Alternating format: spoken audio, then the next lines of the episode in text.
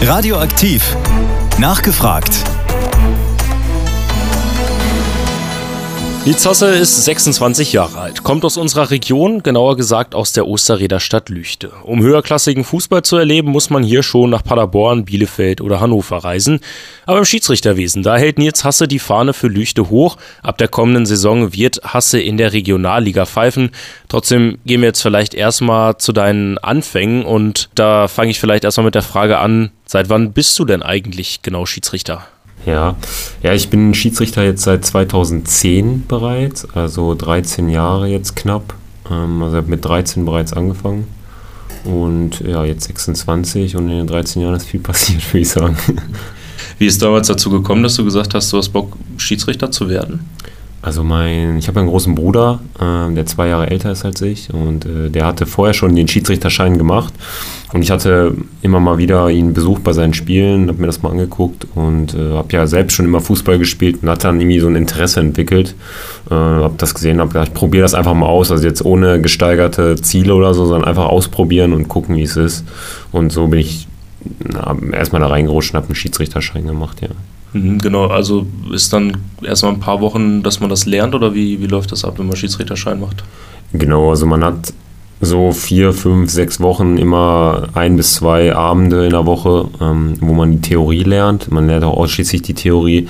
Ähm, es gibt ja 17 Fußballregeln, äh, die lernt man dann ähm, in- und auswendig mit Regelfragen, bereitet sich auf eine theoretische Prüfung vor und genau am Ende schreibt man halt eine theoretische Prüfung über 30 Regelfragen äh, um zu prüfen, dass man die Regeln halt auch beherrscht. Und ähm, danach ist man im Prinzip fertig ausgebildeter Schiedsrichter, wobei man immer sagen muss, wenn man in dem Moment, wo man den Schiedsrichterschein fertig hat, kann man ja im Prinzip auf dem Platz ja eigentlich noch nichts. Also die Erfahrung kommt dann erst mit den Spielen. Ja. Genau, erstes Spiel kam dann wahrscheinlich auch, als du den, den Schein bestanden hast. Wie war das? Ja, mein erstes Spiel, da kann ich mich sogar noch sehr gut dran erinnern. Das war in äh, Blomberg bei den B-Juniorinnen, also Mädchen. Ähm, ich weiß, dass ich sehr aufgeregt war, ähm, aber das Spiel war relativ dankbar, ähm, weil im Prinzip nichts passiert ist. Ähm, aber was ich am krassesten fand, war erstmal so der Wechsel zwischen Spieler und Schiedsrichter. Also wenn man vorher nur selber Fußball gespielt hat und dann die Perspektive mal wechselt, ähm, ist das schon ein sehr, sehr großer Unterschied. Ähm, aber es hat hat Spaß gemacht, das erste Spiel, aber wie gesagt, es ist nichts passiert und ich war dann am Ende auch froh, dass, dass heute mal nichts passiert ist. Hast du da selber noch gespielt zu der Zeit? Also hat dir das irgendwie geholfen, dass du dann irgendwie das, das Feld auch schon vom Spielen selber kanntest und dann quasi als Schiri das Wissen nutzen konntest? Mm, also das Wissen, also ich, gespielt habe ich immer äh, noch nebenbei, auch bis ich äh, 20 wurde oder 21, genau, bis dahin habe ich immer noch aktiv Fußball auch gespielt, weil mir das immer sehr wichtig war. Also ich bin ja mit vier angefangen Fußball zu spielen und äh, spiele immer noch total gerne Fußball, also ich bin Fußballer durch und durch. Ähm, ob mir das geholfen hat bei, bei Laufing etc. eher nicht, also weil am Anfang weiß man gar nicht, wie man als Schiedsrichter laufen soll. Man läuft irgendwie kreuz und quer über den Platz, irgendwie zum Ball und hofft irgendwie, dass man was sieht. Aber ähm, am Anfang wusste man das überhaupt nicht, wo man jetzt hinlaufen soll. Und dann stand man auch ein paar Mal im Weg, weil man das überhaupt nicht gelernt hat. Also irgendwann kommt man bestimmt noch zu, äh, gibt es da feste äh, Wege und auch äh, Richtlinien, woran man sich als Schiedsrichter halten muss, damit man immer die beste Sicht hat und damit man auch nicht im Weg steht. Aber am Anfang hat man da gar keinen Plan von. Und als Spieler ist es halt ja schon unterschiedlich. Also als Spieler habe ich eine feste Position äh, und laufe immer meinen gleichen Weg und als Schiedsrichter muss ich ja überall sein, theoretisch. Von daher kann man das nicht so ganz vergleichen. Also da gibt es äh, quasi richtige Vorgaben, wo du dich auf dem Feld dann am besten aufhältst, oder wie? Ja, ja, genau. Also es, bei uns spricht man so von der flexiblen Diagonale, das ist so von 16er Eck zu 16er Eck, ähm, wo man im Prinzip von den Erfahrungswerten einfach die beste Sicht hat auf einen Zweikampf oder auf, auf die zu beurteilenden Szenen. Ähm, natürlich gibt es da ganz detailreich noch Sachen bei Stellungsspiel, bei Standards, wie wenn eine Flanke kommt oder wenn der Ball auf die Seite vom Assistenten geht. Also da gibt es richtig, richtig detailliert viele Sachen, ähm, was auch äh, bewertet wird zum Teil in meinen Spielen. Also ich muss da schon sehr, sehr viel für trainieren, ja. Das gibt es, ja. Wir haben vorhin schon darüber gesprochen, dass es ja zu Beginn der Schiedsrichterausbildung erstmal darum geht, überhaupt zu lernen, welche Regeln muss ich kennen und auch auf dem Feld zu lernen, welche Laufwege muss ich als Schiedsrichter eigentlich wählen, um den Teams auch nicht im Weg zu stehen. Das kann man ja in der Theorie sich anschauen, aber es ist wahrscheinlich dann auch eine Sache, die im Laufe der Zeit immer besser wird, oder? Genau, also wenn man anfängt, dann ist man erstmal so gepocht, irgendwie die Basics reinzukriegen. Also ich kann jetzt Zweikämpfe beurteilen, ich weiß, wann ein Foulspiel kommt, wann nicht Foulspiel, ich kann die Regeln alle, ich kann ganz wichtig am Anfang die Zeichengebung als Schiedsrichter, also wie zeige ich denn einen Abschuss an, wie zeige ich denn einen Einwurf an. Das ist so die ersten Spiele, äh, dass man die Basics sich ihnen ran schafft. Und wenn man das irgendwann beherrscht, dann geht man so darin über, dass man jetzt so die, in die nächsten Sachen reinkommt. Also ja, wie bewege ich mich am besten? Ähm, wie kann ich auch so ein Spiel vielleicht eher leiten oder wie kann ich meine Kommunikation mit den Spielern verbessern. Das kommen dann so diese, ich nenne es mal Soft Skills am Anfang, die später aber dann sehr, sehr wichtig werden, ja. Da kommen wir später auf jeden Fall auch nochmal zu. Ähm, du hast vorhin gesagt, das erste Spiel war B-Juniorinnen und du warst 13, das heißt, die Spielerinnen waren ja älter als du, ne? Genau, ja, die waren älter als ich, ja. Ist das dann auch schon eine Herausforderung, wenn man quasi, also sicherlich ja wahrscheinlich, wenn man von Anfang an quasi Leute pfeift, die auch älter sind als man selbst? Ja, also ich hatte das ja gerade in meiner Jugendzeit ja immer sehr viel. Also das, das hörte ja da nicht auf. Also danach ging es ja weiter mit C-Jugend-Spielen, äh, äh, also Jungs und B-Jugend und A-Jugend, wo die Spieler eigentlich permanent älter waren als ich oder später dann auch, wenn, wenn ich meine ersten Herrenspiele gepfiffen habe, da waren äh, ja auch die meisten Leute älter als ich. Das ist schon eine Herausforderung. Ähm, aber im Nachhinein, glaube ich, fördert das unfassbar die Persönlichkeitsentwicklung von jemandem. Ähm, gar nicht mal so unter der Prämisse, ich muss mich jetzt unbedingt durchsetzen und so, ähm, sondern mehr einfach Entscheidungen bewusst zu treffen. Ähm, und ich glaube, das war im Nachhinein auch sehr, sehr, sehr förderlich für mich. Ja. Wie ist da der Ablauf? Also in welchen Klassen wird man dann erstmal eingesetzt? Ist das nur, sage ich mal, Kreisliga oder auch schon in der Jugend höher oder wie läuft das ab? Also am Anfang bekommt man, äh, wie ich gerade gesagt habe, erstmal Jugendspiele auf Kreisebene, ähm, um erstmal reinzulernen, die Basics zu lernen und man wird am Anfang ja auch begleitet von, von Paten, äh, also meistens äh, erfahrenere Schiedsrichter, die einem auch so ein paar Sachen auch zeigen, was diese ganze Sache natürlich ein bisschen vereinfacht. Und wenn die dann auch merken, okay, der schießt ja schon relativ sicher und äh, da passen die Basics und äh, da kann man schon mal ein bisschen an den Soft Skills arbeiten, dann bekommt man natürlich auch ein bisschen anspruchsvollere Spiele auch mal. Also das fing dann an, dass man in der Jugend auch mal ein Bezirksligaspiel hatte, CB oder A-Jugend jetzt ähm, oder auch mal ein nettes Kreispokalspiel wie ein Halbfinale oder später auch mal ein Jugend-Kreispokalfinale. Also man, man wächst so ein bisschen mit den Spielen und mit den Herausforderungen. Ne? Und das ist ja wie bei Spielern, glaube ich, ungefähr so ähnlich. Also wenn man ein höheres Niveau spielt oder wir ein höheres Niveau pfeifen, dann kann man ja auch besser werden, weil man sich am besten dem höheren Niveau ja anpasst. Ne? Und dann kommt wahrscheinlich irgendwann das erste Seniorenspiel. Dann kommt irgendwann das erste Seniorenspiel, bei dem einen früher, bei dem anderen äh, später. Das hängt so immer so ein bisschen davon ab, wie weit man als Schiedsrichter ist. Hm, bei mir war es relativ spät sogar. Also ich meine, ich kann, weiß gar nicht genau, wie alt ich war, 18 oder 19. Das lag daran, dass ich körperlich sehr spät äh, erst gewachsen bin und mich davor jetzt noch nicht so gesehen habe. Und äh, mein erstes Herrenspiel war auch ähm, also es war, ich will jetzt nicht sagen eine Katastrophe, aber es war schon ein sehr eindrucksvolles Erlebnis für mich, was mich im Nachhinein auch sehr, sehr geprägt hat, muss ich sagen. Also wenn ich kurz erzählen darf, ähm, das war ein Kreisiger B-Spiel und äh, die Heimmannschaft lag zur Halbzeit 0-5 zurück. Und die Entscheidungen waren alle klar. Sie hat den Elfmeter gegeben und, glaube ich, zwei gelbe Karten. Das war eine sonnenklare Entscheidung, die auch im Nachhinein betrachtet immer noch. Und äh, die Heimmannschaft, die haben mich ausgemeckert, die haben mich angebrüllt und äh, ja, wie man das vielleicht so manchmal auf dem Kreisiger Platz so ein bisschen kennt. Und äh, da hatte ich wirklich echt nach dem Spiel gedacht, ob ich mir das wirklich antun möchte, war wirklich kurz vorm Aufhören äh, tatsächlich. Im Nachhinein bin ich natürlich sehr froh, dass ich äh, dabei geblieben bin, weil ich dann so einen kleinen jetzt erst recht Moment hatte schon. Ne? Das ist ja dann wahrscheinlich auch wichtig, das kann einen ja dann auch abschrecken, dass man sagt, nee, da habe ich keinen Total. das hier so Wochenende. Also total, das war die übelste Abschreckung. Äh, also ich, ich würde auch wetten, dass bestimmt viele an meiner Stelle da aufgehört hätten. Äh, und ich glaube, das machen heute auch viele. Und das ist eigentlich brutal schade, ähm, weil dann wäre das, was ich jetzt alles habe, wäre da nicht passiert. Ne? Und so muss man das ja sehen. Und deswegen finde ich es eigentlich traurig, dass das damals äh, so irgendwie so ähnlich passiert ist. Aber im Nachhinein war es ein enorm prägendes Ereignis für mich. Ja. Wann kam denn der erste Schiedsrichteraufstieg? Also es müsste dann ja wahrscheinlich in die Bezirksliga gewesen sein, ne? Ja, genau. Also der erste Aufstieg als Schiedsrichter hat man, erlebt man dann so, so in der Bezirksliga Herren. Ähm, das ist auf, wird noch auf Kreisebene entschieden. Äh, da hatte ich dann ähm, irgendwann den Anruf von unserem äh, damaligen Schiedsrichterhauptmann und gesagt, Nils, wir möchten dich gerne nächstes Jahr für die Bezirksliga melden. Man muss dann auch noch eine Prüfung machen ähm, beim Verband. und genau, das war so der erste Aufstieg in die Bezirksliga und äh, ich kann mich tatsächlich auch, also ab der Kreisliga A aufwärts, kann ich mich an jedes erste Spiel erinnern, auch, auch die Paarungen. Ähm, das ist so, das bleibt irgendwie so im Kopf drin, also kann ich mich, das war der erste Aufstieg, ja. Was war oder wann und welches Spiel war das dann, das erste in der Bezirksliga? Ja, da hat man natürlich mir wieder einen Bärendienst erwiesen. Ähm, ich, mein erstes Bezirksligaspiel war beim FC Türksport Bielefeld gegen den SV äh, Spexart 2. Ähm, auf einem Fußballplatz, jeder, der das mal googeln möchte, der soll mal Kupferhammer Bielefeld googeln. Das ist ein Fußballplatz, der besteht aus Hälfte Rasen und Hälfte Asche. Das gibt es nur einmal in Deutschland. Da hatte ich mein erstes Bezirksligaspiel drauf. Ähm, ja, kann man nicht vergessen. Also das muss man sich eigentlich auf jeden Fall mal angucken. Also Kupferhammer Bielefeld, ja. Ähm, aber hast dann auch gemeistert. Also ist ja wahrscheinlich das Spiel an sich war das auch herausfordernd oder reicht da schon der Untergrund, der ungewöhnlich ist, sage ich mal? Also ich war ja ohnehin total aufgeregt. Ne? Der Untergrund macht das jetzt nicht unbedingt viel besser und ähm, das Spiel ging 2 zu 2 aus. Nach dem Spiel wollte von mir keiner was. Man war zufrieden mit mir. Also es ist gut gelaufen. Ähm, von daher habe ich das als positives Erlebnis drin, aber auch sehr eindrücklich auch wieder aufgrund der, der örtlichen Gegebenheiten.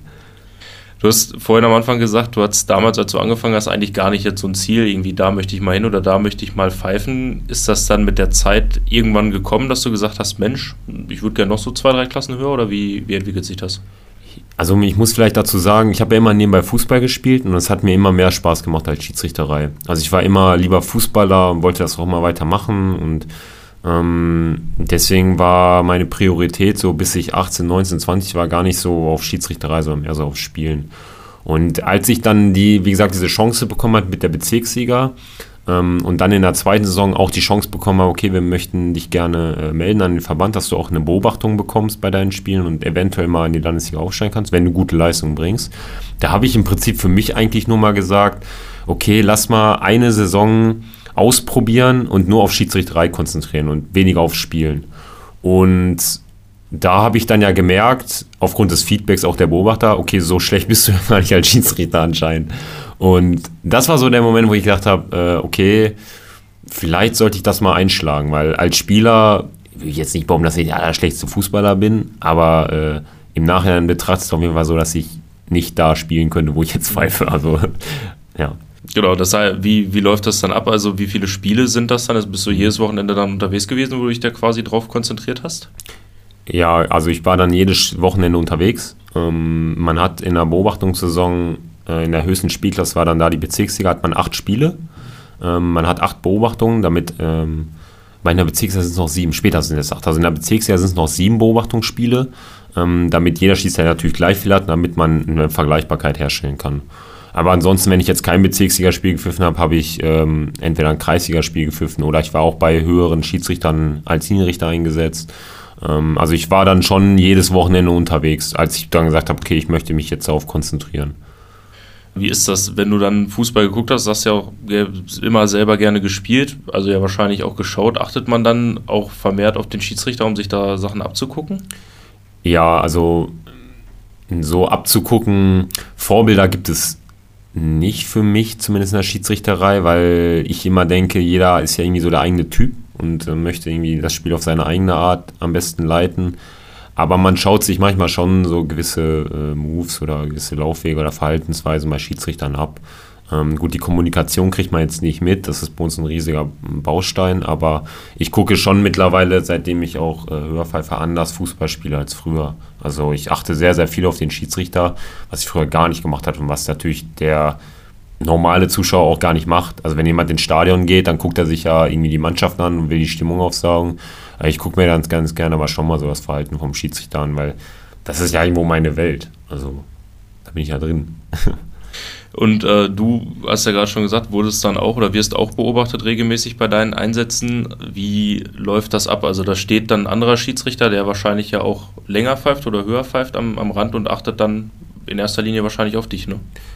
Richtig, also wir haben Schiedsrichterbeobachter, sind ähm, Leute, die mindestens mal selber die Liga gepfiffen haben, wo sie jetzt beobachten. Ähm, also zu 90 Prozent auch ehemalige Schiedsrichter. Ähm, also besonders in der Klasse, wo ich, wo ich jetzt unterwegs bin. Und das ist dann so, dass der Schiedsrichterbeobachter kommt auch eine halbe Stunde, eine Stunde vor dem Spiel, äh, stellt sich einmal vor, sagt, ja, so sieht's aus, heute das und das Spiel. Ähm, man klatscht sich dann ab und sagt, gutes Spiel und dann bis nachher und dann guckt er sich wirklich nur den Schiedsrichter oder die Schiedsrichterassistenten an, also das ganze Gespann. Also nach dem Spiel gibt es erstmal noch ein Feedbackgespräch. Ähm, das kann man sich jetzt nicht so vorstellen, dass der Beobachter reinkommt und sagt, ja, das war ein Foul und das war kein Foul und da hast du eine falsche gelbe Karte gegeben und da hast du eine richtige gegeben, sondern das soll auch ein Coaching sein. Also die sollen einen auch wirklich ähm, besser machen. Also sie sollen nicht plump einfach sagen, diese Entscheidung war falsch, sondern auch, wie kann man diese Entscheidung besser oder wie kann man die Szene besser lösen, damit es nicht zu einer falschen Entscheidung zum Beispiel kommt. Ähm, nichtsdestotrotz liegt am Ende natürlich irgendwie eine Bewertung da, weil man muss ja an irgendwas gemessen werden. Und dafür gibt es halt so einen sehr, sehr detaillierten Beobachtungsbogen, der in mehrere Kriterien äh, aufgeteilt ist. Ähm, da gibt es zum Beispiel die erste Rubrik, das ist die wichtigste, das ist äh, die spielrelevanten Szenen, also die, auf die, wo es ankommt, also Tore, die anerkannt oder aberkannt werden, rote Karten oder Elfmeter, die gegeben werden oder nicht gegeben werden. Die werden am höchsten bepunktet natürlich, weil es die wichtigsten Entscheidungen einfach sind. Und darunter geht es dann halt sehr detailliert weiter. Also es gibt ähm, die Disziplinarkontrollen, also gelbe Karten, rote Karten, Ermahnungen, wie ist die Persönlichkeit des Schiedsrichters, wie sind die, ähm, wie verhält er sich taktisch, clever, da gibt es auch einen ganz großen Baustein. Ähm, dann alles, was mit Fitness zu tun hat, also Stellungsspiel im laufenden Spiel, Stellungsspiel bei Standards, der Sprint, die Athletik, die Variabilität. Ähm, also es ist wirklich sehr detailliert. Ich sag mal so, bei Minute null startet man mit 240 Punkten. Das ist, wenn man in jeder Rubrik beim Erwartungsbereich bleibt. Und sobald man in einer Rubrik entweder eine Aufwertung oder eine Abwertung bekommt, ändert sich diese 240 Punkte. So. Ähm, wird das auch irgendwie dann ab einer bestimmten Spielklasse aufgezeichnet oder ist das dann quasi, äh, hängst du dann an dem, der da neben dem Spielfeld steht und dich beobachtet? Also du meinst jetzt wahrscheinlich eine Videoszene für, ja, für Spiel. So. Ja, ja. Ähm, also es gibt immer mehr Vereine, die ihre Sportplätze auch mit, mit Kameras ausstatten, äh, die automatisch auch den Ball fangen, also wo jetzt sich keiner hinstellen muss und dann irgendwie äh, die Kamera bewegen muss. Äh, es hängt aber zum größten Teil so von der Bezirksliga bis zur Westfalenliga auf jeden Fall am Beobachter. Ähm, da muss man aber auch zu sagen, der Beobachter steht draußen und der Schiedsrichter steht ja auf dem Platz oder in der Regel eigentlich näher dran.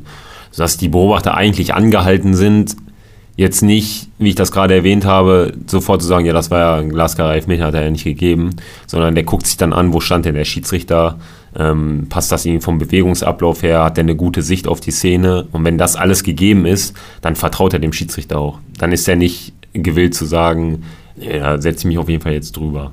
Also muss man sich das nicht vorstellen. Es gibt ja für Schiedsrichter noch eine weitere Hilfe, nenne ich es jetzt einfach mal, Linienrichter. Ab wann kommen die in NRW dazu? Ab wann kriegt man da Unterstützung von Linienrichtern an der Seite? Hm, in Westfalen haben wir ab der Landesliga äh, feste Schiedsrichterassistenten, die auch angesetzt werden. Ähm, das war natürlich ein riesen, riesen Sprung. Also von der Bezirksliga in die Landesliga das erste Mal mit Assistenten, weil sich dann auch viele Laufwege auch ändern. Ähm, ich muss nicht mehr auf Abseits achten, ich kann mich auf ganz andere Dinge konzentrieren, ich muss ganz anders laufen. Das war schon nochmal eine große äh, Umstellung.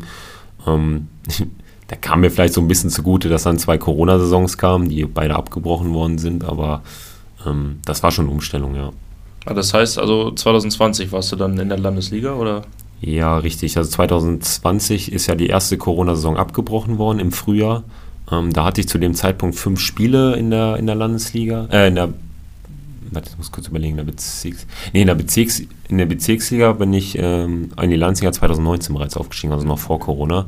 Da hatte ich noch eine komplette Saison in der Bezirksliga gepfiffen, bin dann aufgestiegen in die Landesliga 2019 und dann kam die erste Landesliga-Saison bei mir mit, der, mit dem Corona-Abbruch im Frühjahr und hatte zu dem Zeitpunkt fünf Spiele und habe eigentlich gedacht, hm, schade, jetzt konnte ich mal gar keine ganze Saison durchpfeifen, so mal gucken, wo ich eigentlich stehe. Äh, ja, bis ich dann auf einmal ja, nach dem Fitnessstudio nach Hause gekommen bin und irgendwie mehrere verpasste Anrufe hatte und äh, mir tausend Leute gratuliert haben und ich dachte, ich habe heute gar nicht Geburtstag, was wollen die alle von mir? Und ich hatte dann einfach den ersten angerufen, also äh, was ist los, warum gratulierst du mir? So, oh, guck doch mal auf der Seite, bist in der Westfalenliga aufgestiegen. Also so habe ich über meinen Westfalenliga-Aufstieg dann erfahren. Habe ich gar nicht mit gerechnet, aber ich stand von meinen, meinen Punkten äh, so gut, dass ich da oben dran war nach fünf Spielen bereits. Und ja, bin dann wirklich für mich völlig überraschend in die Westfalenliga aufgestiegen, ja. Also es ist äh, nicht so, dass da jemand quasi anruft und sagt, hättest du Lust, sondern du wirst dann quasi berufen ab einer bestimmten Spielklasse auch. Oder ja. hättest dich dagegen wehren. Also will man ja wahrscheinlich nicht, oder? Ja, also dass man sagt, das ist zu früh. Nein, nein, also, also wehren tut man sich da auf gar keinen Fall gegen. Ähm, das ist, äh, man ist ja überglücklich, wenn man mal aufsteigen darf. In der Regel läuft das halt so ab, dass ähm, die werden bekannt, öffentlich bekannt gegeben, diese, die Aufsteiger, also entweder auf der Internetseite vom Westfälischen Fußballverband oder bei uns per Mail über so ein Rundschreiben. Ähm, und das ist halt da halt so passiert über, über die Internetseite.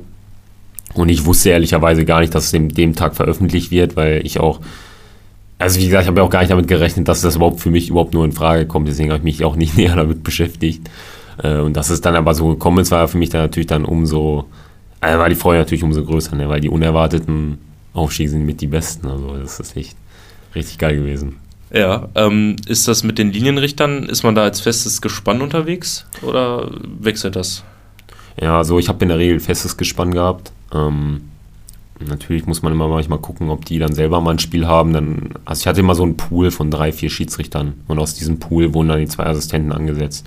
Das heißt, bis zur Westfalenliga hoch war das auf jeden Fall immer so, dass ich die definitiv kannte, die Assistenten und die, die mit denen auch vorher schon mal ein Spiel hatte. In der Oberliga war es ein bisschen was anderes. Ähm, aber ansonsten eigentlich schon. Ja. Ähm, und du hast ja vorhin auch schon mal gesagt, du wurdest dann auch irgendwann als Linienrichter mal eingesetzt. Ist das immer noch oder ist das quasi nur noch Schiedsrichter? Wie ist das geregelt?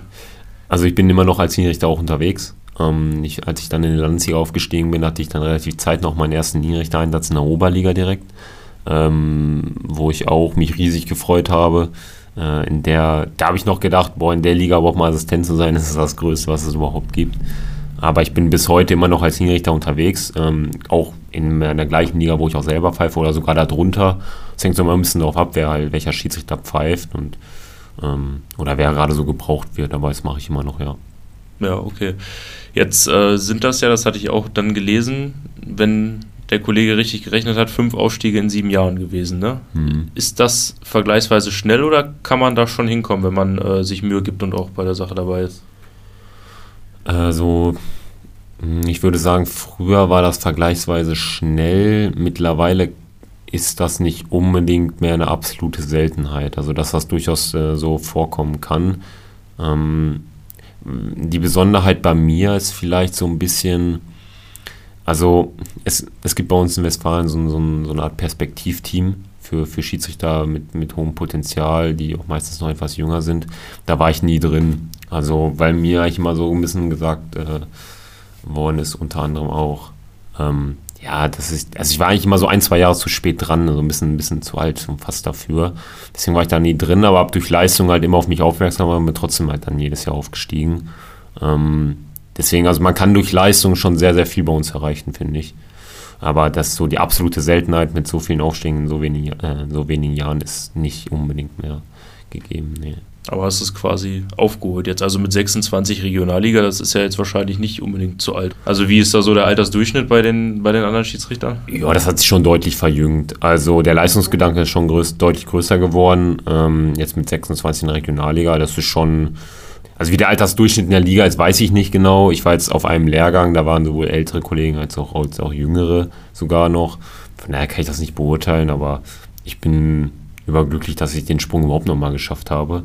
Äh, weil ich, wie gesagt, äh, als ich angefangen habe, ich jetzt nicht mitgerechnet. Also ich habe eigentlich schon gedacht, als ich in der Landesliga aufgestiegen bin, äh, besser kann es jetzt eigentlich nicht mehr werden, weil ich habe jetzt Assistenten und äh, Verbandsspiele und ganz groß alles. Dann der Westfalenliga-Aufstieg war nochmal so, der kam ja völlig überraschend. Da habe ich gesagt, okay, jetzt ist, äh, so viel Glück kann man nicht haben. Ähm, ja, und alles, was danach kam, das war dann, ja, das war, also, das war absoluter Wahnsinn, muss man sagen. 2020 bist du dann ja aufgestiegen in die Westfalenliga, das heißt Nordrhein-Westfalen die sechsthöchste Spielklasse. Auch völlig unverhofft damals, hast gar nicht damit gerechnet. Jetzt, drei Jahre später, pfeifst du noch zwei Klassen höher. Ähm, auch damit hast du ja wahrscheinlich dann gar nicht gerechnet. Also hast du ja nicht nach dem Westfalenliga-Aufstieg gesagt, ach Mensch, es läuft so gut, jetzt greife ich irgendwie doch nochmal an, dass ich doch nochmal höher komme, oder? Ja, richtig. Also ich hatte, man muss vielleicht so anfangen, die zweite Corona-Saison kam ja dann danach. Der, die wurde ja auch abgebrochen, sogar noch viel früher. Da ist so gut wie gar keiner aufgestiegen. Und ich warte, eigentlich fand das ein bisschen schade, weil ich wollte irgendwann mal eine Saison wieder komplett durchpfeifen, nur um zu gucken, wo ich überhaupt stehe. So, wie gut bin ich eigentlich wirklich, habe ich so gedacht. Und dann kam die erste richtige Westfalenliga-Saison wieder und bin mit dem Ziel, wie gesagt, reingegangen, pfeif mal äh, komplett durch und guck mal, wie es läuft. Ja, und dann zur Halbserie stand ich schon irgendwie enorm gut und habe gedacht, oh, jetzt stehst du irgendwie unter den Top 5, so schlecht kann es ja auch nicht sein. Und dann hatte ich im Winter die Nachricht bekommen, du kriegst ja schon mal Probespiele in der Rückrunde in der Oberliga. Da, das war zum einen richtig geil, weil ich gedacht habe, boah, super Oberligaspieler als Schiedsrichter, mega. Zum anderen war es aber auch enorm viel Druck, weil ich dann noch an mich selber so die Erwartung hatte, okay, also jetzt hast du schon Probespiel, jetzt musst du den Aufstieg auch schaffen. Weil wenn du es jetzt nicht schaffst, dann ist es ja voll der Rückschritt wieder. Das war auch echt nicht so einfach dann, die, die Rückserie. Das war echt kräftezehrend. Ähm, aber ich habe es dann geschafft. Also ich bin dann in die Oberliga aufgestiegen, weil das, obwohl das erste Spiel in der Oberliga richtig schlecht lief, natürlich, wenn man sich so viel Druck macht, äh, die anderen zwei liefen dann besser. Es hat trotzdem geklappt.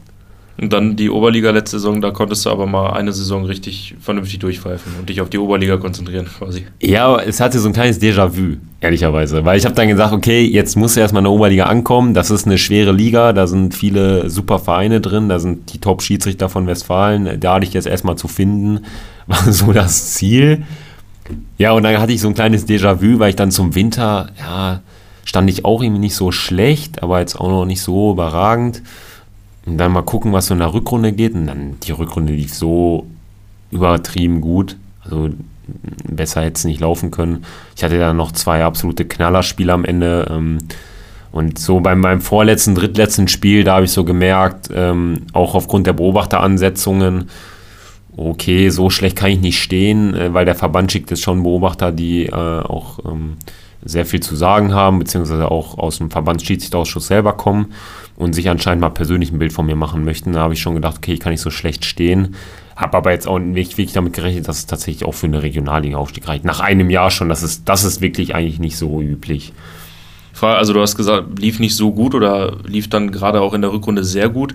Ähm, für einen Schiedsrichter, was heißt sehr gut? Also du hast ja vorhin mhm. das Punktesystem so ein bisschen erklärt, ist je mehr knifflige Entscheidungen du richtig machst, ist gut oder freust du dich auch mal über ein Spiel, wo halt nicht so viel passiert, wo man dann ja aber auch nicht so viel richtig machen kann wahrscheinlich, ne?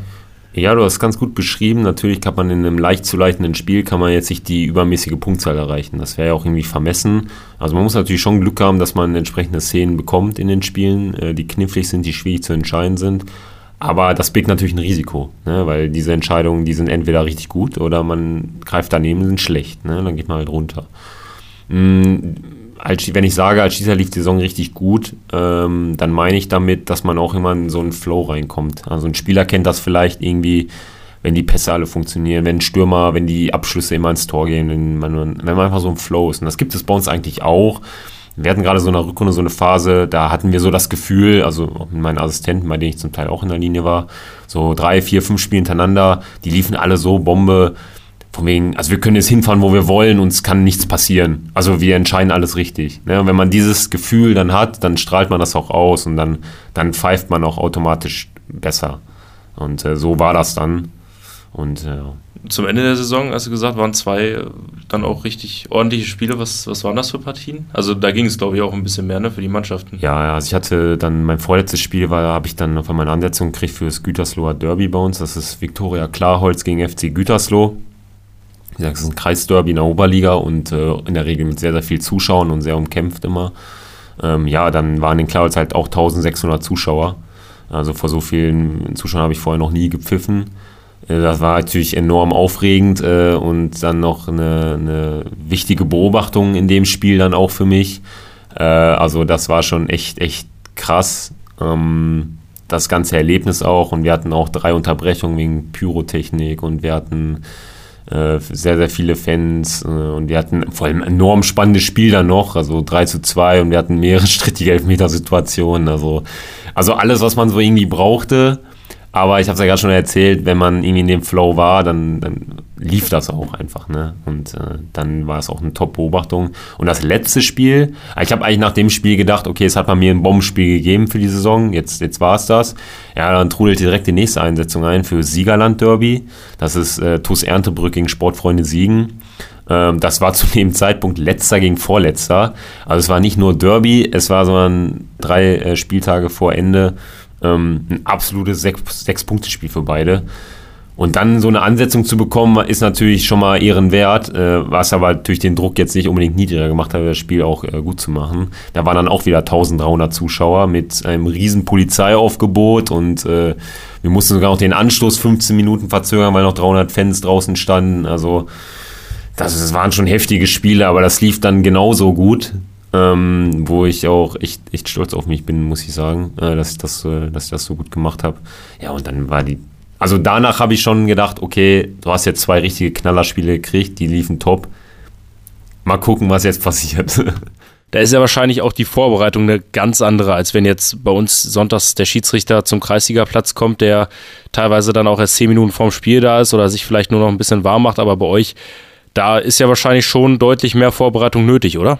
Ja, also wir reisen eineinhalb Stunden vorher an, vor dem, vor dem Anpfiff schon.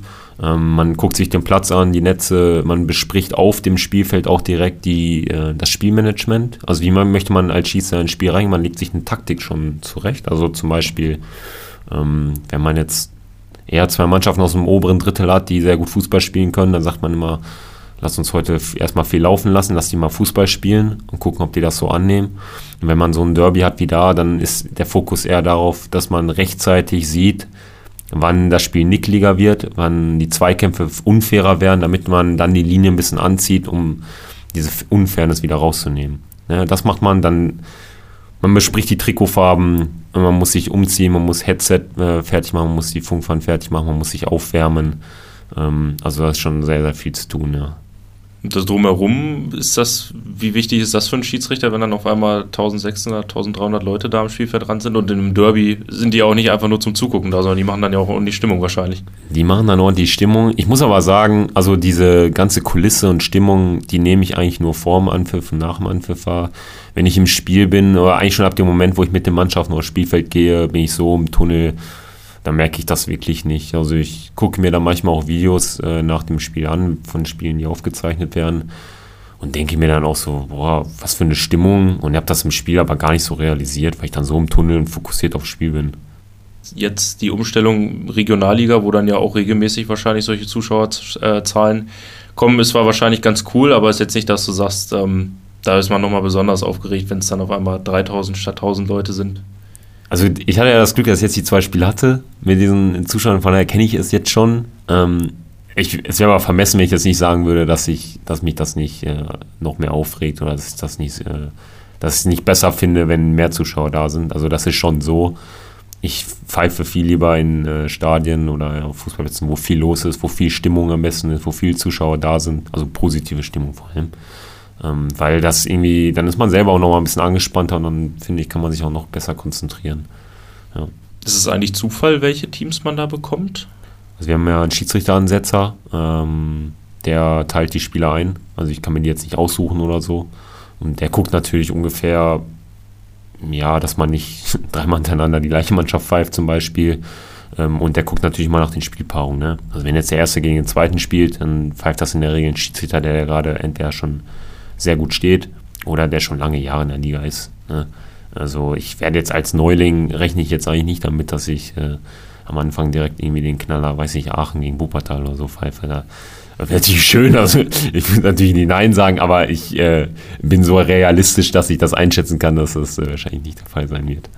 Ja, ähm, aber du hast, bist ja auch immer noch wahrscheinlich dann trotzdem bist du als Linienrichter eingesetzt, ne? Ja, ich werde auch in der Regionalliga als Linienrichter eingesetzt und am Anfang auch zwei, drei Mal, denke ich mal, weil ich die Spielklasse noch nicht kenne. Mhm. Also ich war vorher noch nicht Linienrichter in der Regionalliga. Um die Spielklasse zu kennen, gehe ich mal davon aus. Ähm, aber es muss der Ansetzer entscheiden. Das heißt, du weißt aktuell noch nicht, welches das ähm, erste Regionalligaspiel dann sein wird, wo du selber als Schiedsrichter auf dem Feld stehst, weil es ja auch nicht so weit im Vorfeld die Ansetzung meistens, ne? Nee, das weiß ich noch nicht. Die Ansetzungen sind immer eineinhalb Wochen bis eine Woche vorher. Ähm, dann weiß ich, welches Spiel ich bekomme. Wenn ich mich nicht äh, sperre quasi, also wenn ich frei bin, dann weiß ich auf jeden Fall, ich kriege irgendein Spiel, aber welches Woche vorher, anderthalb vorher. Und wie ist der Ablauf da generell für einen Schiedsrichter auf so einer höheren Ebene? Also meine, bei uns kenne ich es, aber gut, das ist ja Kreisliga, die Leute kommen irgendwie so ein bisschen zumindest aus der Umgebung, gibt es halt Fahrtkosten erstattet, aber wenn du da, was weiß ich, aus Lüchte nach Aachen, das ist ja schon ein Tagesausflug. Das ist ein Tagesausflug, äh, aber da wird keine Rücksicht mehr drauf genommen. Das ist aber auch völlig in Ordnung. Also wir sind da irgendwo in der vierten Liga Wir haben nur begrenzt Regionalliga-Schiedsrichter, das ist auch in Ordnung, das sind alles Top-Leute. Und dann sollen Top-Leute von NRW auch die Top-Spiele in NRW pfeifen. Ähm, und dann nimmt man da keine Rücksicht mehr darauf, wer irgendwo wohnt oder so. Und das finde ich auch in Ordnung. Also ich habe auch gar kein Problem damit, irgendwo da hinten hinzufahren. Ganz im Gegenteil, ich finde das, ich find das äh, mega, solche Ausflüge. Wie blickst du denn auf deine persönliche Karriere, nenne ich es jetzt mal? Also bis 26 sagt man da, naja, ich bin jetzt, wo ich bin, wir haben vorhin schon drüber gesprochen, die letzten Aufstiege kamen ja auch relativ schnell und auch teilweise relativ unverhofft. Also ist, ist Höheres da auch noch eine Option, zum Beispiel dann auch zu sagen, naja, vielleicht pfeife ich ja eines Tages dann auch doch nochmal in der dritten Liga? Ähm, ja, ich habe natürlich jetzt zweimal die Situation gehabt, äh, dass ich natürlich mit meinen Erwartungen am Ende komplett falsch lag. Aber ich finde das eigentlich gar nicht so verkehrt, so zu denken, ähm, wie ich jetzt die letzten zwei Saisons rangegangen bin. Also ich bin da gar nicht so verbohrt, dass ich sage, boah, jetzt hätte ja direkt sagen können, dass du vielleicht aufsteigst, sondern ich finde das eigentlich sogar gesunde Realität äh, sehr, sehr wichtig.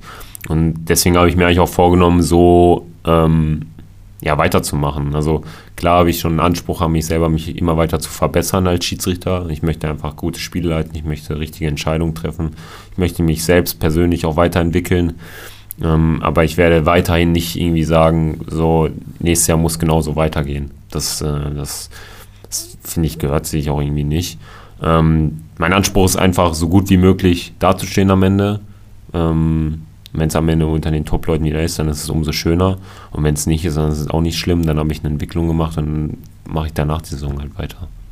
Gibt es da eine Grenze, dass es ein bestimmtes Alter gibt, wo man dann nicht mehr aufsteigt? Oder ist das theoretisch offen? Ja, also der DFB möchte schon junge Leute haben in den äh, ersten drei Spielklassen. Aus dem Grund, um später auch äh, junge Leute Richtung FIFA-Assistent äh, oder FIFA-Schiedsrichter zu entwickeln. Ähm, ich glaube, es gibt kein festes Alter, aber es gibt schon so, so, eine, so einen Grenzbereich, wo man sagt, okay, jetzt lohnt eigentlich auch nicht mehr in eine dritte Liga aufzusteigen. Wo das jetzt aktuell genau ist, weiß ich nicht. Äh, da gucke ich aber auch ehrlicherweise nicht drauf. Also ich konzentriere mich auf mich, konzentriere mich auf meine Saison, ähm, auf meine Entwicklung und äh, glaube, da tue ich am besten dran, ja. Ist es in den oberen Spielklassen dann eigentlich ein Problem, dass Schiedsrichter gesucht werden oder zieht man sich quasi die guten jungen Leute hoch und äh, hat da dann ausreichend Leute? Also bei uns in den Spielklassen ist das kein Problem. Also wir haben, äh, wir haben Top-Leute, äh, die wollen alle mal dahin, wo ich jetzt äh, quasi aufgestiegen bin. Da, da wird es natürlich oben immer dünner. Ne? Also da ist auch die Leistungsdichte extrem hoch. Das kann man sich ja so ähnlich vorstellen wie bei den Spielern. Also wenn man jetzt die A-Junioren-Bundesliga sich anguckt, äh, am Ende der Saison gehen äh, von jedem Verein, sagen wir mal, 18 bis 20 Spieler raus aus dem Alter. Die können nicht alle in der Bundesliga spielen oder in der zweiten oder dritten. Ja, also da spielen vielleicht dann am Ende 10 bis 15 Leute. Und äh, so ähnlich ist das bei uns auch. Also wir haben so viel, viele Schiedsrichter oben, die möchten dahin und äh, nur die Besten der Besten steigen dann halt auf. Also da in den oberen Bereichen ist jetzt kein Schiedsrichtermangel oder so. Okay. Kann man als Schiedsrichter absteigen eigentlich? Weil es dürfen ja, also bringt ja quasi dem Verband auch nichts oder wer dann da den Hut auf hat, wenn es quasi 40 Schiedsrichter gibt, die in Frage kommen, dann kann man ja gar nicht alle einsetzen, ne? Ja, also es müssen ja schon Plätze frei werden erstmal, ne, um auf, um Aufsteiger, äh, damit es Aufsteiger gibt. Also wir hatten jetzt bei uns als Beispiel in Westfalen in der Regionalliga letzte Saison dann zwei Leute aufgestiegen in die dritte Bundesliga. Dann haben zwei Leute äh, aufgehört, haben ihre Karriere beendet. Also hatten wir schon mal vier Plätze frei. Ja, und dann, dann muss man natürlich auch ein bisschen Glück haben, dass dann vier Plätze frei sind. Da können auch vier Schiedsrichter aus der Oberliga in die Regionalliga aufsteigen. Ähm, Absteiger gibt es auch ähm, bei uns in Westfalen. Ähm, wie das genau geregelt ist, weiß ich aber nicht. Aber in der Regel gibt es immer so genug Plätze, dass neue Leute nachrücken können. Also es wird nicht pauschal mal gesagt, steigen zum Beispiel immer fünf Leute auf, sondern es muss einfach Plätze geben. Ja ja, ausscheiden oder Karriere beenden, hast du gerade auch schon gesagt, Alter wird dann ja doch irgendwann ein Thema. Gibt es bei euch eine Altersobergrenze oder ist das nur in den ersten oberen, ganz oberen Ligen, weiß nicht, die ersten zwei? Ja, also es gab ja mal diese Altersgrenze von 47 ähm, und nach dem ähm, ja, Fall Manuel Gräfe wurde das ja jetzt mal ein bisschen gekippt. Also die gibt es jetzt ja offiziell nicht mehr, diese, okay. diese Altersgrenze, die, die gibt es nicht mehr und die die gab es bei uns vorher auch tatsächlich, ähm, diese Altersgrenze von, von 47 meine ich, aber die gibt es jetzt auch nicht mehr. Also im Prinzip ist jetzt die Devise, wenn du die Leistungsprüfung schaffst, darfst du weiterhin in der Liga pfeifen. Was ich auch persönlich auch völlig richtig finde. Also wir können ja nicht nur, ähm, wir können ja nicht nur äh, total junge Schiedsrichter in der, in der Klasse haben. Deswegen, und wenn Leute fit sind und gut pfeifen, warum sollten sie dann nicht in der Liga bleiben? Ne? Das ist wahrscheinlich auch das wichtigste Stichwort fit sein und Leistungsprüfung. Also da wird ja auch jede Saison geguckt, ob, ob man die Leistung noch bringt oder wie läuft das ab? Ja, also ich muss einmal im Jahr eine Qualifizierung quasi machen. Da wird bei mir äh, ein Leistungstest abgerufen in Form von einem Lauftest, einen Regeltest und einen sogenannten Konfitest. Ähm, ich kann ja kurz erklären, der Lauftest ist einmal ein Sprint, sechs Sprints über 40 Meter in äh, sechs Sekunden jeweils. Und dann Intervalltest, wo ich äh, 75 Meter in 15 Sekunden laufen muss und dann 25 Meter in 18 Sekunden gehe. Und das mache ich 40 Mal. Ähm, das ist dann auch schon äh, sehr anstrengend mit der Zeit. Und wenn dann noch so ein Wetter ist, äh, ich sage jetzt nur 30 Grad oder so, dann äh, auf Kunstrasen, dann guten, äh, schönen Feierabend. Ne? Aber ähm, dann haben wir noch einen Regeltest mit 15 Regelfragen, äh, dass wir auch die Regeln weiterhin beherrschen. Und dann haben wir noch den Konfi-Test, den ich persönlich mit am schwersten finde.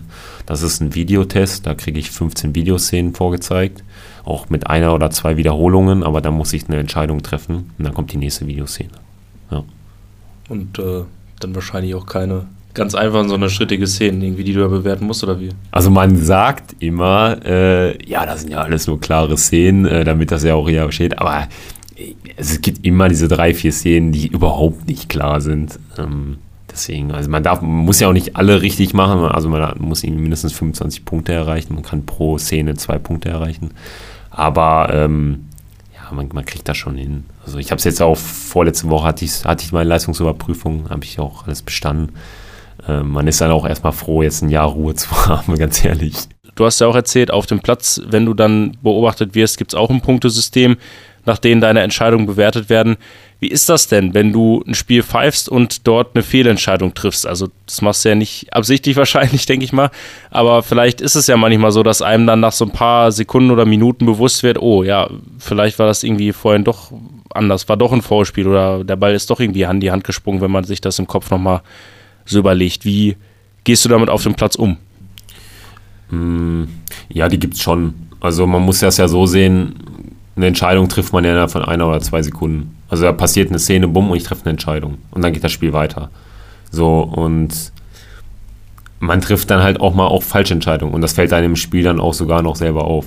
Also das muss nicht mal so eine richtig klare Entscheidung sein, sondern das kann auch mal sein, dass man fünf Minuten später über die Szene nachdenkt und über das Headset auch spricht man ja auch mit den Assistenten die ganze Zeit und dann sagt man, hm, ja, da hätte ich mal lieber gelb gegeben im Nachhinein.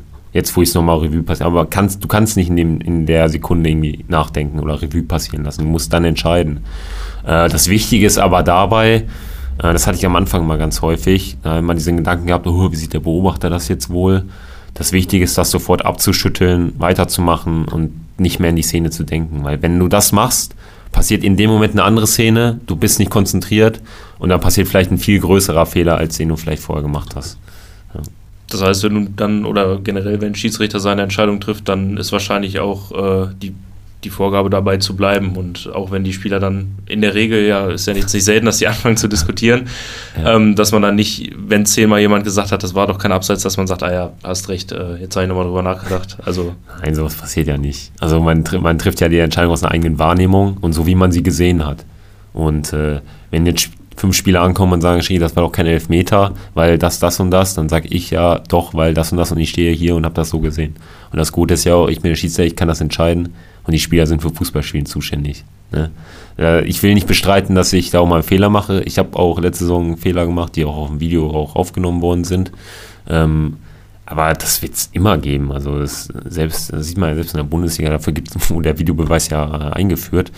Ähm, Fehler sind menschlich und äh, es gibt nicht den perfekten Schiedsrichter, der alles richtig macht im Spiel. Nein. Würdest du eigentlich gerne mit Videobeweis pfeifen oder wie ist da deine Einstellung als Schiedsrichter dazu? Macht es das einfacher oder schwerer?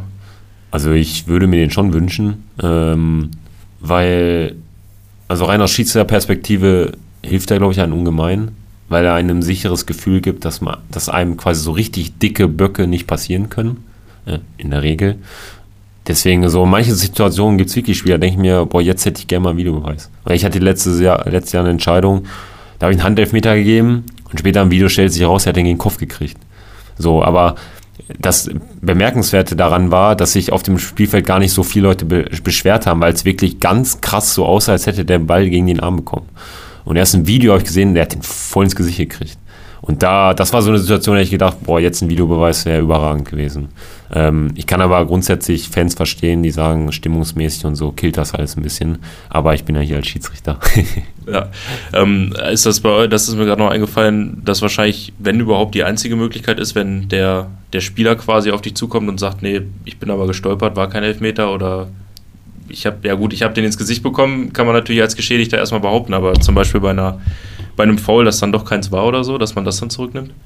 Ja, also natürlich, wenn ein Spieler auf mich zukommt und sagt, Schiri, der hat mich gar nicht berührt oder ich bin im Rasen hängen geblieben, dann äh, warum sollte ich dann bei meiner Entscheidung bleiben? Also wenn der Spieler das selber tut, dann mache ich das auch. Passiert aber nicht so häufig. Also passiert leider ganz, ganz selten. Also entweder mache ich alles richtig oder, oder die Spieler machen das in der Regel selten. Ja.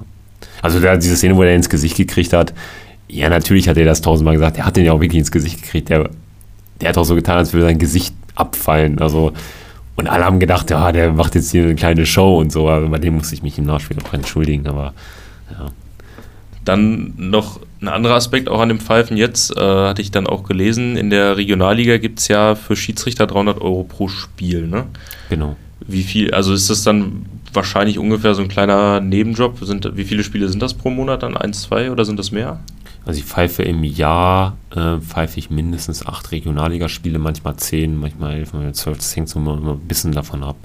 Und der Sprung ist ja, glaube ich, ganz schön groß gewesen ne, von der Oberliga. Ich habe es mir jetzt nicht aufgeschrieben, aber mhm. ist ja doch noch mal mehr. Also ja, man kommt jetzt so in den leichten Profibereich rein. Also äh, Oberliga Westfalen war ja noch die höchste Amateurliga bei uns in Westfalen. Da hatte ich äh, 75 Euro für ein Spiel bekommen plus halt die Fahrtkosten. Und jetzt Regionalliga ist schon mal so ein, so ein Sprung Richtung Profibereich mit den 300 Euro. Äh, und unter der Woche gibt es ja noch diesen Zuschlag von 25 Prozent. Ähm, also da wären es dann 375. Ähm, ja, das ist schon, schon ein Unterschied. Also ja, es ist natürlich ein kleiner irgendwie Nebenjob, aber man muss ja auch so sehen, ich habe auch sehr viel Aufwand, sehr viel Arbeit damit. Ne? Also ich trainiere sehr viel. Ähm, ich habe den Anspruch an mich, äh, mindestens genauso fit zu sein wie ein Spieler in der Liga. Und da muss ich auch viel aufwenden, ja. Wie stehst du denn dazu? Schiedsrichterei ist ja eigentlich ein Ehrenamt, aber auf der anderen Seite gibt es vielleicht auch den einen oder anderen, der sagt, Mensch, wenn ich Geld dafür kriege, dann überlege ich mir vielleicht nochmal, ob ich das nicht auch mal probiere. Ja, also ich würde nie äh, hingehen und sagen, Leute, werdet alle Schiedsrichter, weil ihr kriegt eigentlich ein bisschen Kohle nebenbei und könnt euch was dazu verdienen.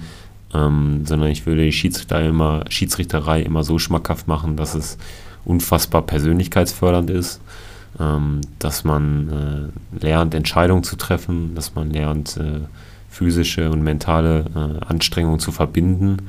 Äh, und ich könnte natürlich flachsig solche, solche Sachen sagen, wie man wird nie ausgewechselt oder so, aber ähm, aber ansonsten würde ich immer über die Schiene die Schiedsrichterei äh, bewerben und äh, dieses, äh, dieser kleine Nebenverdienst, das ist, finde ich, so nice to have.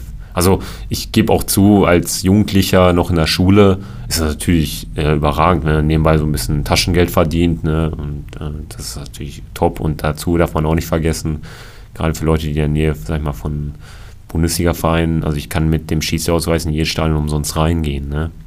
Das ist natürlich auch ein nice to have. Genau, das ist auch noch ein Punkt, der kommt gleich auch noch, welche Vorteile man dann quasi hat, wenn man denn sich dafür entscheidet, auch Schiedsrichter zu sein. Ähm, du bildest ja auch Schiedsrichter aus. Ja. Ähm, wie ist da so das Bild in den unteren Ligen? Also da ist ja, kann man ja wahrscheinlich schon von einem Schiedsrichtermangel auch sprechen, oder? Ja, definitiv. Also ähm, bei uns in Detmold geht es so gerade zur Zeit, aber auch nur, wenn sich jetzt nicht sonderlich irgendwie viele verletzen würden oder so. Ähm, das ist schon gerade in den untersten Ligen oder auch im Jugendbereich ist es wirklich so, dass wir da einen Schiedsrichtermangel haben. Ähm, das fällt vielleicht nicht immer so ganz auf bei den Vereinen, weil wir dennoch alle Spiele größtenteils ja noch besetzen. Aber man muss sich das so vorstellen, dass wir dann halt Kollegen haben, die pfeifen dann an einem Wochenende zwei oder drei Spiele und haben dann übers Jahr irgendwie 120 Spiele. Also das kann es ja auch irgendwie nicht die Lösung sein, ne? sondern im besten Fall hat man genug Schiedsrichter, dass jeder am Wochenende vielleicht ein Spiel pfeift oder der jetzt nicht so viel Aufwand macht, alle zwei Wochen mal ein Spiel pfeift, weil äh, sonst kann man ja auch gar nicht eine ordentliche Leistung immer gewähren. Ne? Ist das auch von den Altersklassen dann abhängig? Also für im jüngeren Bereich Leute oder ist das, wie ist das aufgeteilt? Ja, also wir haben schon, also uns fehlt so ein bisschen, glaube ich, der Mittelbau größtenteils. Wir haben sehr viel ältere Schiedsrichter, ähm, die auch äh, pro Jahr auch immer mehr auch dann ja wegbrechen, natürlich altersbedingt, und dann halt ihre Karriere beenden. wir haben mittlerweile doch einige Jüngere, die jetzt anfangen, ähm, aber uns fehlt vielleicht so dieser große Mittelbau, so zwischen 30 und 50, würde ich sagen, die so wirklich regelmäßig äh, ihre Spiele halt durchpfeifen können. Ähm, und natürlich, wenn man ambitionierte junge Leute noch mehr bekommen würde, wäre das auch echt top, damit einfach auch mal was nachkommt noch. Ne? Also das fehlt, uns fehlt das eigentlich so in den Bereichen. Äh, fehlt uns das so am meisten, ja. Kann ja theoretisch auch, also es könnte ja auch, man kann ja in jedem Alter anfangen. Ne? Also es kann ja auch ein 40-Jähriger sagen, jetzt weiß nicht, ich habe 20 Jahre Fußball gespielt, jetzt habe ich aber keinen Bock mehr, aber ein bisschen Pfeifen hätte ich noch Lust drauf. Absolut, also da mache ich auch ganz groß Werbung für. Also für Leute, die äh, irgendwie ihre Karriere oder ihre Fußballschuhe an Nagel hängen wollen, ist das, finde ich, eigentlich eine große Sache, beim Fußball irgendwie dabei zu bleiben. Manche machen ja auch einen Trainer danach, das ist ja auch völlig in Ordnung, aber wer sagt, Trainer ist vielleicht nicht so mein Ding, sollte auf jeden Fall, finde ich, einen Schiedsrichter ausüben oder ausprobieren, weil ich auch die Erfahrung gemacht habe, die Leute, die das machen, die kennen den Fußball ja sehr, sehr gut und das sind in der Regel auch gute Schiedsrichter dann, ähm, weil die sich einfach sehr gut in Situationen hineinversetzen können, die sie selbst erlebt haben und an sich auch oft sehr kommunikativ sind, ja. Und dann kommen wir einmal zu dem Punkt, also wenn, egal in welchem Alter, als junger Mensch oder auch als Erwachsener mich dazu entscheide, ich hätte irgendwie Bock, eine Schiedsrichterausbildung zu machen. Du hast gerade schon gesagt, man kann zum Beispiel ins Stadion gehen, dann da eben auch Spiele oder Schiedsrichter beobachten. Was hat man da für Vorteile, wenn man diesen Schein macht? Also die Vorteile sind äh, ja jetzt neben den reinen Fakten halt, wie du schon gesagt hast, ähm, die, die Stadion in Deutschland umsonst zu besuchen bei Spielen. Dann der äh, kleine Nebenverdienst, den man dadurch hat, also die Spesen für die Spiele ähm, und dann aber halt für mich die wirklich noch größeren Sachen wie, man hat eine sportliche Aktivität, man ist im Fußball, man ist ein enorm wichtiger Bestandteil vom Fußball, weil ohne den Schiedsrichter können wir keine Fußballspiele machen. Ähm, man hat eine unfassbare Persönlichkeitsentwicklung.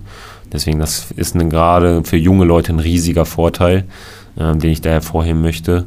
aber auch für, für ältere Personen, um irgendwie dem Spiel treu zu bleiben. Das sind so die, die Hauptkernpunkte, warum es sich richtig lohnt, wirklich Schiedsrichter zu sein. Wenn du sagst, oder ja, ohne Schiedsrichter kann Fußballspiel im Prinzip nicht stattfinden, wenn da jetzt wirklich Schiedsrichter fehlen oder kann das dann oder muss das vielleicht auch dann eine Möglichkeit sein, zu sagen, in unteren Spielklassen irgendwie, da müssen wir auf die Trainer zurückgreifen? Also was wir ja immer das Problem manchmal haben, ist ein Kreisliga C Herrenspiel. Ähm, deswegen, das meine ich so, fehlt so ein bisschen der Mittelbau. Also wir haben noch ganz junge Kollegen ja auch, aber die können ja auch keine Herren pfeifen, die kannst du nicht auf Herrenspiel loslassen. Ähm, und da hast du manchmal das Problem, halt Kreisliga C, also unterste Liga, halt irgendwie einen Schiedsrichter mal, mal anzusetzen und dann, ja, dann geht es auf die äh, Vereine, die müssen dann irgendwie einen Trainer äh, stellen oder einen Betreuer, der dann irgendwie das Spiel pfeifen soll. Ähm, das gefällt denen ja auch, glaube ich, nicht immer. Und deswegen äh, wäre es schon gut, wenn man ausreichend Schiedsrichter hätte, um einfach jedes Spiel zu, zu besetzen. Ja. ja, ich glaube, wer unserem Gespräch zuhört, der weiß, du hast schon Spaß am Schiedsrichterwesen, aber es gibt ja dann doch auch eine andere Seite. Also wenn man jetzt gerade mal in die jüngere Vergangenheit guckt, nach dem Europa League-Finale, ähm, AS Rom gegen FC Sevilla, da haben am Tag nach dem Finale Rom-Fans den Schiedsrichter Anthony Taylor am Flughafen bedrängt, weil sie mit seinen Entscheidungen im Finale nicht zufrieden waren. Und wenn man solche Nachrichten dann auch als aktiver Schiedsrichter liest, fragt man sich da manchmal, warum tue ich mir das eigentlich an? Ja, also das hatte ich auch gesehen. Das äh, fand ich auch sehr, sehr, sehr, sehr krass. Ähm, ich will nicht sagen, dass ich, dass man Angst vor sowas hat, sondern es ist mehr so, so ein Gedanke, der immer mal im, im Hinterkopf so rumschwirrt. So ähm, gerade jetzt auch mit, mit einer höheren Liga, mit mehr Fans von so einem Verein, ob da mal irgendwas was kommt, auch irgendwie Sachen äh, Social Media oder so. Ähm, das ist bis jetzt bei mir noch nie was passiert. Ähm, aber die Gedanken, die du gerade beschrieben hast, die hat man sich auf jeden Fall schon häufiger gemacht. Ähm, wenn man auch mal ein schwieriges Spiel hatte, wo man auch jetzt nicht den allerbesten Tag erwischt hat.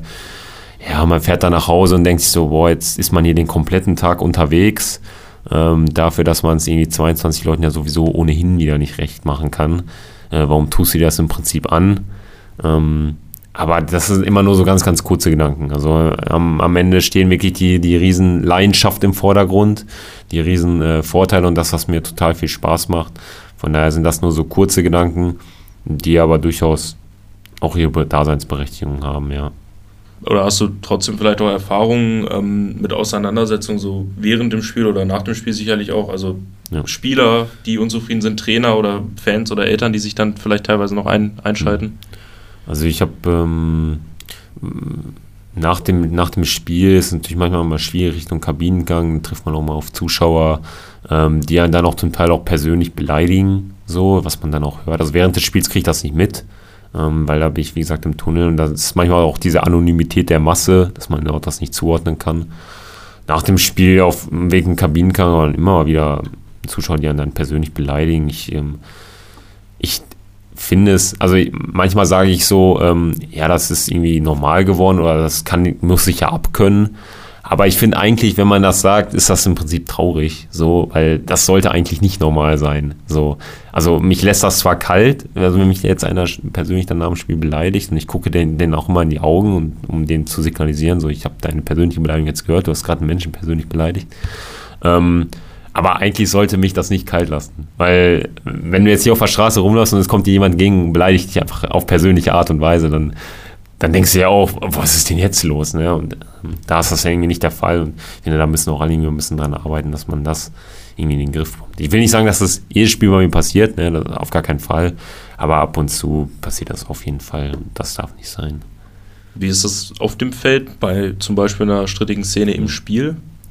Ähm, also ich kann, wir sind ja alle sehr kommunikativ als Schiedsrichter oder sind ja auch gut geschult, wie wir mit Spielern oder Trainern reden. Das heißt, wenn ein Spieler sehr impulsiv auf mich zukommt äh, und auch vielleicht auch mal schreit, äh, dass es alle mitbekommen, bin ich in der Regel eigentlich mal so gepocht, dass ich mit denen erstmal normal rede und dem relativ schnell signalisiere, du kannst dich durchaus beschweren oder eine Szene hinterfragen, die du anders siehst, aber du kannst auch normal mit mir reden, wenn du einen Meter gegenüber von mir stehst, ne? sodass das nicht alle mitbekommen. Damit kriegt man eigentlich sehr, sehr viele Leute gefangen ähm, und äh, machen das dann auch, weil die dann auch sich einmal kurz selbst reflektieren und dann auch merken, oh ja, stimmt. Ne? Äh, aber nichtsdestotrotz, du hast, ich meine, das sind mit Trainer 24 Leute auf dem Platz, die sind alle verschiedene Charaktere, da hast du auch immer mal wieder einen, den du den du nicht so einordnen kannst. Der, der versteht dann halt nur eine disziplinarische Sprache über, über Karten oder, oder Ermahnungen. Ne? Ähm, aber das ist ja auch ein, eine Aufgabe an uns, Menschenkenntnis, das herauszufiltern, wie tickt jeder Mensch, wie kann ich mit dem reden. Ähm, aber man darf sich nie anstecken lassen von der Emotionalität. Also ich darf nie provokativ werden, äh, sondern ich muss immer, immer ruhig und sachlich bleiben und die Sachen so abarbeiten, wie ich das gelernt habe. Also auch für jemanden, der vielleicht jetzt junger Schiedsrichter noch ist und dann, äh, meine, kann ja mal passieren, wenn, wenn drei mhm. Spieler einen anschreien und dann wird man selber vielleicht auch mal lauter oder so, aber es hilft einem als Schiedsrichter am Ende ja wahrscheinlich dann auch selber nicht, weil man hat ja, oder so stelle ich mir das zumindest vor, zumindest solange man noch keine Linienrichter hat, hat man ja eigentlich erstmal keine Freunde wahrscheinlich. Ne? Im, Im Zweifel sind sogar beide Mannschaften irgendwie unzufrieden mit einem. Ja, also das ist natürlich extrem schwierig, gerade für den äh, jüngeren Kollegen, ähm, aber man muss dann wirklich entweder äh, erstmal standhaft bei seinen Entscheidungen bleiben, die auch vernünftig erklären und ähm, sich von der Emotionalität nicht anstecken lassen. Ähm, ja, wobei ich da aber auch, wie gesagt, nicht immer den Schiedsrichter in der Pflicht sehe, sondern im ersten Gedankengang muss es einfach möglich sein, dass Spieler und Trainer nicht so mit dem Schiedsrichter reden. Also das ist für mich der erste Ansatz, dass man, dass die das erstmal lassen auf die Art und Weise und wenn es dann doch passiert, dann muss man dem Schiedsrichter Tipps geben, wie man darauf reagieren kann. Ja. Wie geht man denn als Schiedsrichter eigentlich damit um, wenn außen herum was passiert? Also klassisches Beispiel jetzt, du hast vorhin auch schon angesprochen, wahrscheinlich Pyrotechnik, wenn da in den Fans gezündet wird, das braucht dich ja auf dem Feld eigentlich erstmal gar nicht zu stören, das betrifft dich ja gar nicht direkt.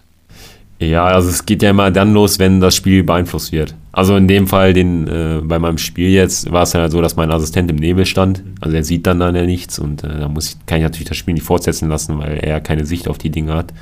Ähm, also es dann so, er gibt mir dann durch, ich, ich sehe nichts. Hinter mir ist alles grün.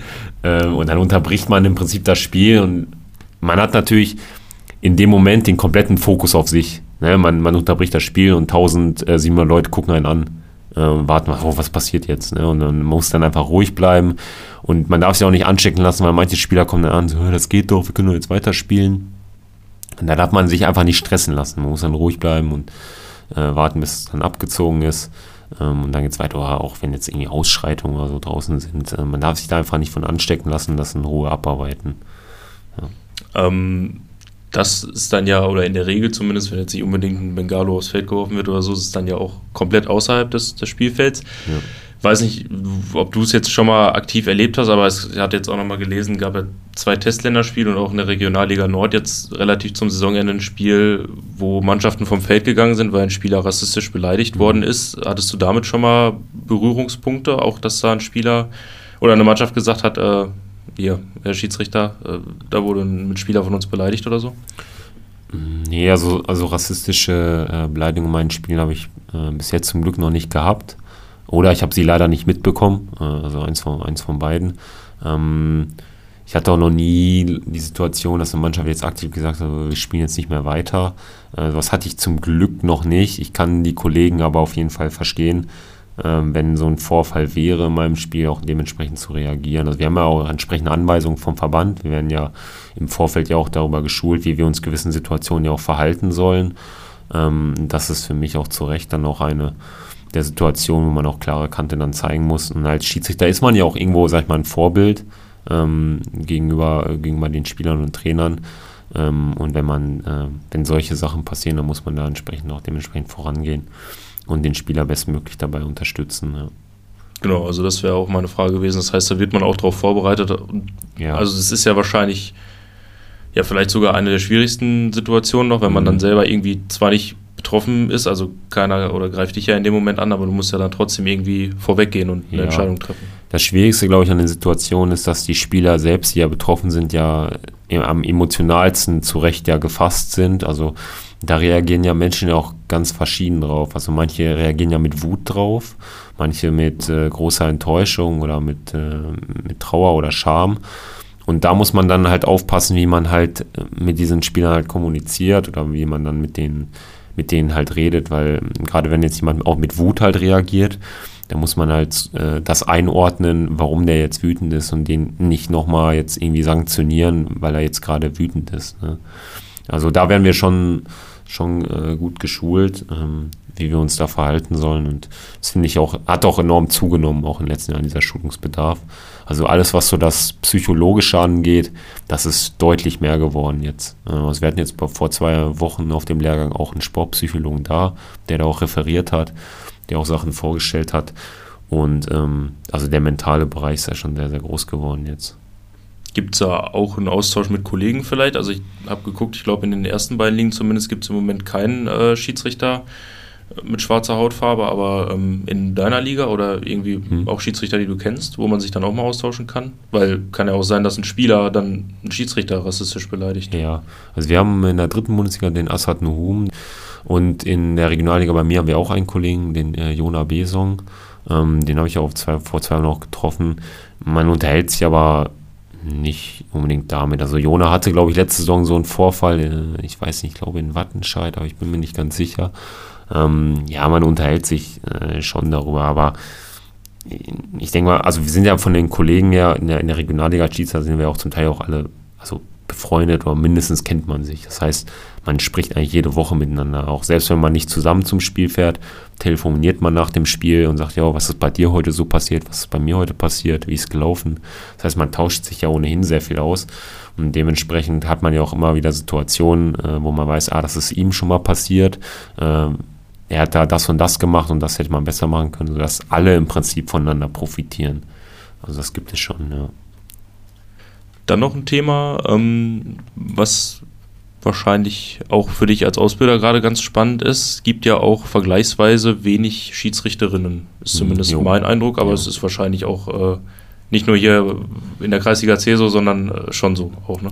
Ja, das ist generell so. Sie haben sehr, sehr wenige äh, weibliche, also sehr, sehr wenige Schiedsrichterinnen. Ähm, was ich auch extrem schade finde, ähm, weil die Schiedsrichterinnen, die wir haben, die sind meistens alle auch immer sehr gut und die haben auch gute Aufstiegsmöglichkeiten in den entsprechenden Ligen. Äh, dadurch, dass es halt so wenig gibt, auch. Ähm, deswegen finde ich das immer sehr, sehr schade, äh, weil ich manchmal schon das Gefühl habe, gerade wenn die so ein Herrenspiel pfeifen, dass irgendwie ja, die, die Männer dann irgendwie schon irgendwie ein bisschen äh, zurückhaltender manchmal reagieren. So, und wie gesagt, in Sachen Persönlichkeitsentwicklung finde ich es, äh, würde ich es auch überragend finden. Also wir haben da schon sehr, sehr wenige, ähm, aber deswegen würde ich da auch immer Werbung für machen, dass gerade auch der Bereich äh, jetzt deutlich stärker mal wird. Ja. Was kann man oder was kannst du da vielleicht auch als Ausbilder tun, um da mehr Mädchen fürs äh, Schiedsrichterwesen zu begeistern? Ähm, muss halt wirklich nochmal die, die Persönlichkeitsentwicklung, glaube ich, einmal in den Vordergrund stellen und dann die Aufstiegsmöglichkeiten. Also ähm, wenn man Fußball interessiert ist ähm, und man trifft gerne irgendwie Entscheidungen, möchte sich irgendwie entwickeln, dann ist das auf jeden Fall eine sehr, sehr gute Möglichkeit, das halt hinzubekommen. Ähm, und deswegen würde ich da als Ausbilder, sag ich mal, Leute, die oder jemand, der auch Schiedsrichter Ausbilder, Schiedsrichterinnen, ähm, da auch mal Werbung für machen. Und ähm, weil man dadurch ja auch enorm viele Leute kennenlernt. Also man baut sich ja auch einen ganz neuen Freundeskreis auch damit auch nochmal auf. Also so war es zumindest bei mir auch. Ähm, also man hat nicht die Vorstellung, weil manche haben das ja so, ja, ein Schiedsrichter ist ja immer alleine und der fährt ja allein zu den Spielen und der hat ja eigentlich gar keinen Kontakt so. Aber das stimmt überhaupt nicht. Also wir haben ja Lehrgänge, wir haben Lehrabende, man fährt ja auch mal zu dritt raus, man tauscht sich sehr viel aus. Also der Kontakt ist da sehr, sehr rege. Wir sind, ich würde uns schon so ein bisschen als eine eigene Mannschaft äh, vergleichen. Ähm, wir bei uns trainieren ja zum Beispiel auch und deswegen allein auch der soziale Kontakt ist da sehr förderlich. Dann zum Abschluss nochmal zu dir. Pfeifst du jetzt nächste Saison, du hast gesagt, 8, 10, 11 Regionalligaspiele ungefähr. Ähm, in anderen Ligen auch noch oder wie ist das? Ja, also ich werde auch weiterhin in der Oberliga eingesetzt und auch in der Westfalenliga, natürlich auch sogar in der Landesliga eingesetzt. Egal als Schiedsrichter, als Assistent überall. Und ich habe äh, ja jetzt vor zwei Wochen auch erfahren, dass ich zusätzlich noch in der A- und B-Union Bundesliga pfeifen darf. Ähm, also da werde ich jetzt auch als Schiedsrichter eingesetzt. Ähm, da freue ich mich ehrlicherweise auch sehr drauf ähm, mal vielleicht so die Bundesliga-Stars von morgen mal schon mal exklusiv vorher gesehen zu haben. Ähm, da bin ich mal echt gespannt, welche Spiele ich da so bekomme. Alles klar, dann viel Erfolg dabei und danke, dass du hier warst zum Gespräch. Ja, danke für die Einladung äh, und für das Interesse, vor allem auch am Schiedsrichterwesen. Ähm, ich hoffe, derjenige oder diejenige, die das vielleicht hört, äh, entscheidet sich auch mal gerne einen Schiedsrichterschein zu machen. Von daher danke für die Einladung das vielleicht noch zum Abschluss, wenn ich es höre und sage, Mensch, hört sich ganz cool an, was, wo kann ich mich melden, was kann ich tun? Gibt es eine Seite? Also wir haben von der Seite vom Kreis Detmold, Fußballkreis Detmold, gibt es eine Internetseite, da gibt es auch die eigene Rubrik Schiedsrichter, da sind alle Kontaktdaten vom ganzen Kreis Schiedsrichterausschuss. Da sind Telefonnummern, E-Mail-Adressen, einfach melden, man hat Interesse, dann kriegt man sofort alle Infos, wann der nächste Anwärterlehrgang wo stattfindet. Und hier noch eine kurze Ergänzung, da uns ja auch ein Großteil wahrscheinlich aus dem Landkreis Hameln-Pyrmont hört. Auch da gibt es natürlich die Seite, wenn Sie da in Ihre Suchmaschine einfach mal Fußballkreis Hameln eingeben, dann kommen Sie direkt auf die Seite des NFV, des Niedersächsischen Fußballverbandes. Da gibt es auch einen Reiter Wettbewerb und dann Schiedsrichter. Und da kann man auch direkt die Termine für den nächsten Schiedsrichter-Anwärter-Lehrgang sehen. Vielen Dank, Nils. Gerne. Und Ihnen, die zugehört haben, auch vielen Dank.